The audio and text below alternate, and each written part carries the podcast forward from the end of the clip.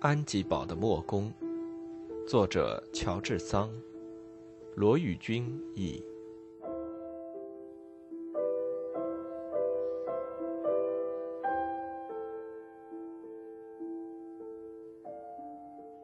三十七，结局。马塞尔想得很周到。他知道生了病的、屡受刺激的罗斯，如果听见他姐姐惨死的消息，那是很危险的。他叫莫公赶快把他载在公证人的车上，把他祖母和他祖母不愿分离的老伴一起送到磨坊去。马塞尔靠着列莫尔的胳膊，他抱着爱德华，也紧紧地跟随着他们。一连好几天，罗斯每夜晚都还在发高烧。他的朋友们没有片刻离开他。他们背着他举行了乞丐加多西的葬礼，埋葬的仪式是按照乞丐所要求的那样做的。在罗斯的健康还没恢复、经不起悲痛的消息以前，他们一直没让罗斯知道疯女的死讯。以后，他们虽然告诉了他，但在一个很长的时间，他还不知道疯女死时悲惨的详细情况。马塞尔拿着他和布瑞克南所定的那个契约，去向特阳先生请教他是否有效的问题。公证人的意见认为这样的契约是很成问题的。婚姻与公共秩序有关，不能拿它当做一个买卖契约的条款。在遇有不合法的条款的情形下，买卖契约仍然有效，可是该项条款应当看作自始就是不存在的。这是法律上的规定。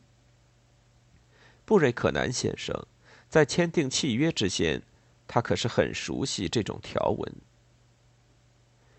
三天以后，大家看见农人向磨坊走来，他面色灰白，垂头丧气，瘦了一半，甚至能恢复精神的酒他都不想喝了。他好像连发怒的力气都没有。可是大家还不知道他怀着什么鬼胎走到安吉堡来。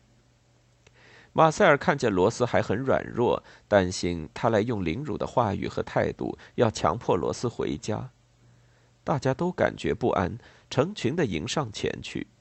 如果他不说出他和平的来意，便阻止他走进屋子里去。他开始以冷漠无情的态度威胁着布瑞克南老妈妈，叫他赶快把他的女儿带回来。他已经在布朗西蒙村里租了一所房子。要开始重建宝寨的工作。那里的房子虽然不怎么好，他说，可是不能拿它做理由使我不能和我的女儿在一起，使他拒绝侍奉他的母亲。如果真是这样，她简直就是个不讲孝道的女儿了。说话的时候，布瑞克南用凶恶的目光瞪着莫公。大家看得明白，他是想不经过公开的吵闹，把他的女儿从莫公家带回去，以后再设法发泄他的夙愿，与必要的时候告格南路易一状，说莫公诱拐他的女儿。对的，对的，担负回答责任的布瑞克南老妈妈说道：“在几天前，罗斯就要求回到他父母的身边。”因为他的病还没有好，所以我们劝阻了他。我想今天他已经可以跟你回去了。如果你有房间供我们住的话，我和我的老伴儿也要跟他一道回去。只需给马塞尔太太一点时间去跟女孩打个招呼，先把这个可喜的消息告诉她，以免她突然看见你会把她吓着。我呢，布瑞克南。我要对你一个人谈谈，来，到我的房间里来。这个老妇人带着他走进他和磨坊主妇同住的房间。马塞尔和罗斯住在莫公的房间里，列莫尔和格南路易则快活的困在干草堆上。布瑞克南，那位善良的老妇人说道。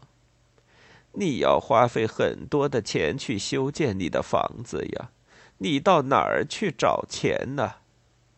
娘，这与你有什么关系？难道你还有钱给我吗？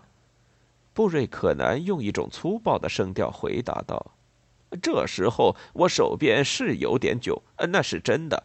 但我会去借债，我要借债还不感觉困难。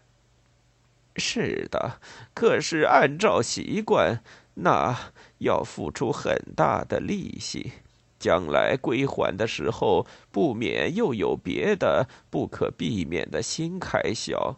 那个使人感觉很窘，使人周转不灵，到后来简直不知道怎么办好了。那你说我有什么法子呢？来年难道让我把我的谷物藏在我的木鞋里头，把我的牲畜放在扫帚底下吗？究竟这一切需要好多的款子呀？谁知道？大概呢？至少四万五到五万法郎，一万五到一万八修房子，买牲畜也差不多。我的谷物的损失和今年一年少赚的钱一起算起来，也要这么多。是大约一共五万法郎。我的算计也是这样。好，我告诉你，布瑞克南，如果我给你那些钱。你怎么报答我？你，布瑞克南叫道，他的眼睛又闪着他往常那种贪婪的光芒。是你的积蓄一向瞒着我藏起来的，呃，还是你在胡说乱道呢？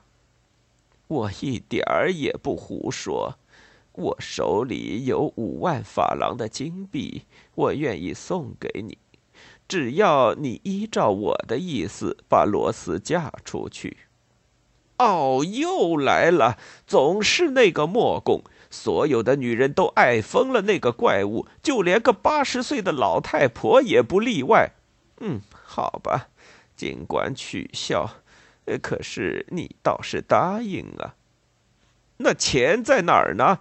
我把它交给格南路易，托他保管。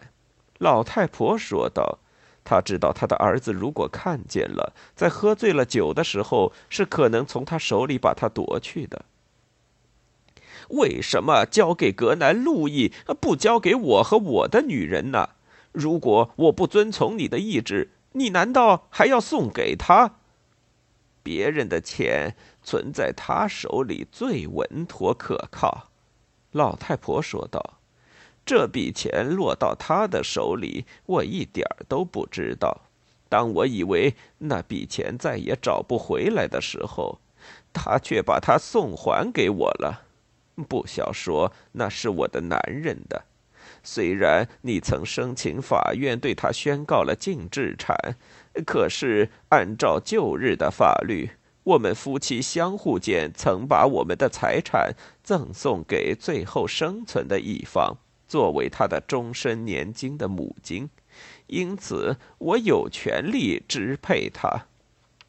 那么说，这是失而复得的一笔钱了？那是不可能的！你在跟我开玩笑？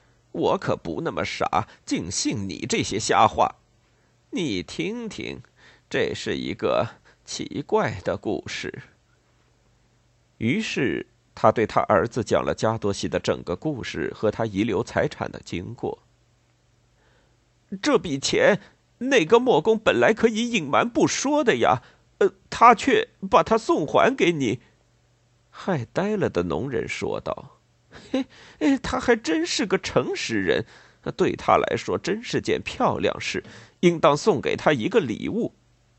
只有一个礼物可以送给他，那就是把罗斯许配给他。”既然他已经把他的心当做礼物送给他了，那那我就不给他连产了。”布瑞克南叫道。“那还用说？谁跟你提联产呢？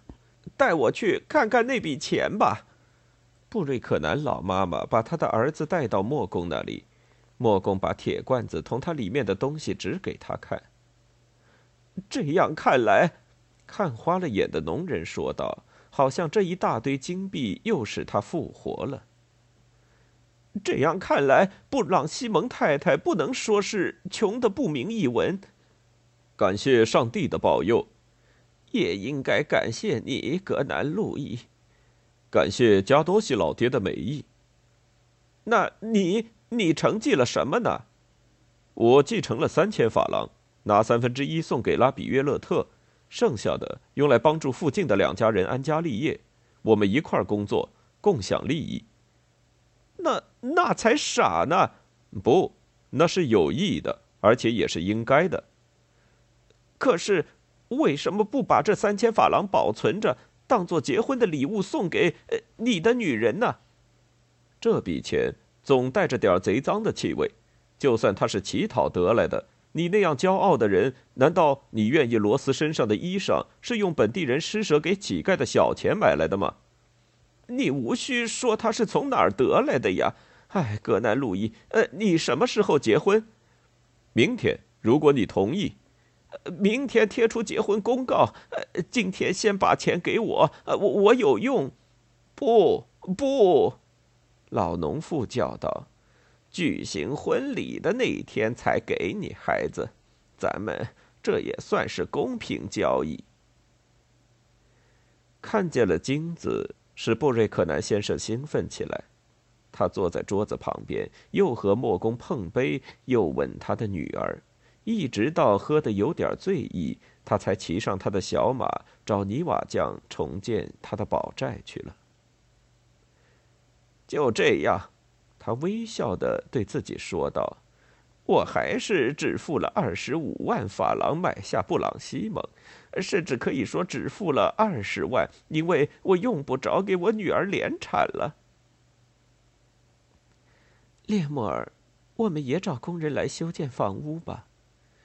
当布瑞克南走了的时候，马塞尔对他的情人说道：“我们是阔人了，我们有足够的钱修建一间乡间式的小房子。我们的孩子将要受着良好的教育。”因为你可以做他的教师，教他念书；莫公可以传授他的职业。为什么一个人就不能既是个辛勤的工人，同时还是个有学识的人呢？我打算先从我自己开始，列莫尔说道。我不过是一个愚昧无知的人，每天夜晚我将努力自学。我是磨坊的工人，我喜欢这个职业，白天就干这个工作。这样的生活将使我们的爱德华有怎样好的健康的身体呀？嘿，马塞尔太太，格南路易牵着列莫尔的手说道：“第一次你到这里来的时候，不多不少，刚好八天。你曾对我说过，你的幸福便是有一座很干净的，上面盖着茅草，周围绕着绿色葡萄藤的，呃像我这样的一座小房子。”过一种简单的、不太窘迫的，呃像我这样的生活，呃，有一个有工作，呃，不太笨，像我这样的孩子，嗯，这一切都在这儿，在我们这个使你称赞的阿乌尔的河边，并且就在我们的旁边，我们做了你的好邻居。而且，这一切都是我们共有的，马塞尔说道，因为这是我个人唯一的看法。哦，那是不可能的。照现在情况来看，你的那一部分财产要比我的这一部分多一些。莫公，你计算错了，列莫尔说道。在朋友之间，你的和我的便变成了了不起的东西，好像二加二变成了五。你看，我现在既有了钱，又有了学问。莫公再说道：“我不但得着罗斯的爱，而且每天还可以得到你的教义。”列莫尔先生，我曾经对你说过，我只有遇到一个奇迹，一切问题才会得到解决。我却没有料到，那个奇迹竟被加多西老爹显示出来了。你遇到什么高兴事了？竟然这样欢蹦乱跳的，阿洛松？爱德华问道。